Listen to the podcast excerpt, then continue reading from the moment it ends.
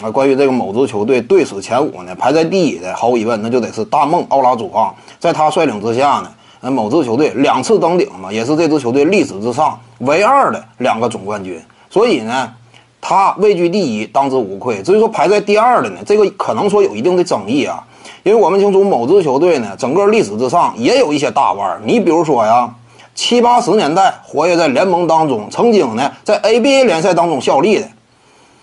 摩西马龙，他为某支球队效力的时候，我要是没记错呀，拿了两个常规赛 MVP，也是因此呢，虽然说效力年限不长，而且呢，在团队斩获这块也无有作为，但是某支球队依旧给他退役了球衣，他能不能位列第二呢？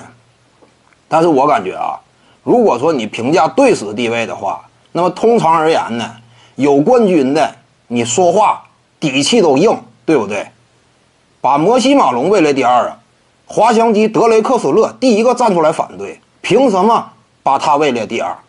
德雷克斯勒在联盟当中曾几何时也是有一号的，与迈克尔乔丹在早年间呢也曾经针锋相对，独自率队的时候也闯进过总决赛，所以呢，考虑到他呀在某支球队以老二身份打造的功勋，所以呢，我感觉第二应该是滑翔机。所以说第三呢，那差不多就得是摩西马龙了。毕竟他个人荣誉斩获这块非常硬啊。排第四的呢，应该是胡子球手，对不对？胡子球手率领某支球队呢，也是连年闯进季后赛，高光表现呢，也打进过西西决，所以他排第四。至于说第五呢，那主要就是两个人选：特雷西·麦格雷迪和姚明。他俩对比的话，我倾向于姚明。这不是因为姚明是中国人如何如何，而是因为呢，就事实的客观成就来看，姚明啊，其实在差不多零五零六之后，就逐渐的扛起球队重任了。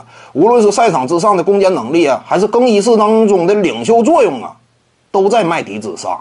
你没看吗？某支球队率先给姚明退役了球衣，但姚但麦迪这个球衣呢，那估计就是退不了了。因此，就这种角度呢，你也能够得出结论。姚明啊，就队史地位来讲，还是能够压住麦迪的。徐静宇的八堂表达课在喜马拉雅平台已经同步上线了。各位观众要是有兴趣的话呢，可以点击进入到我的个人主页当中，在专辑页面下您就可以找到它了。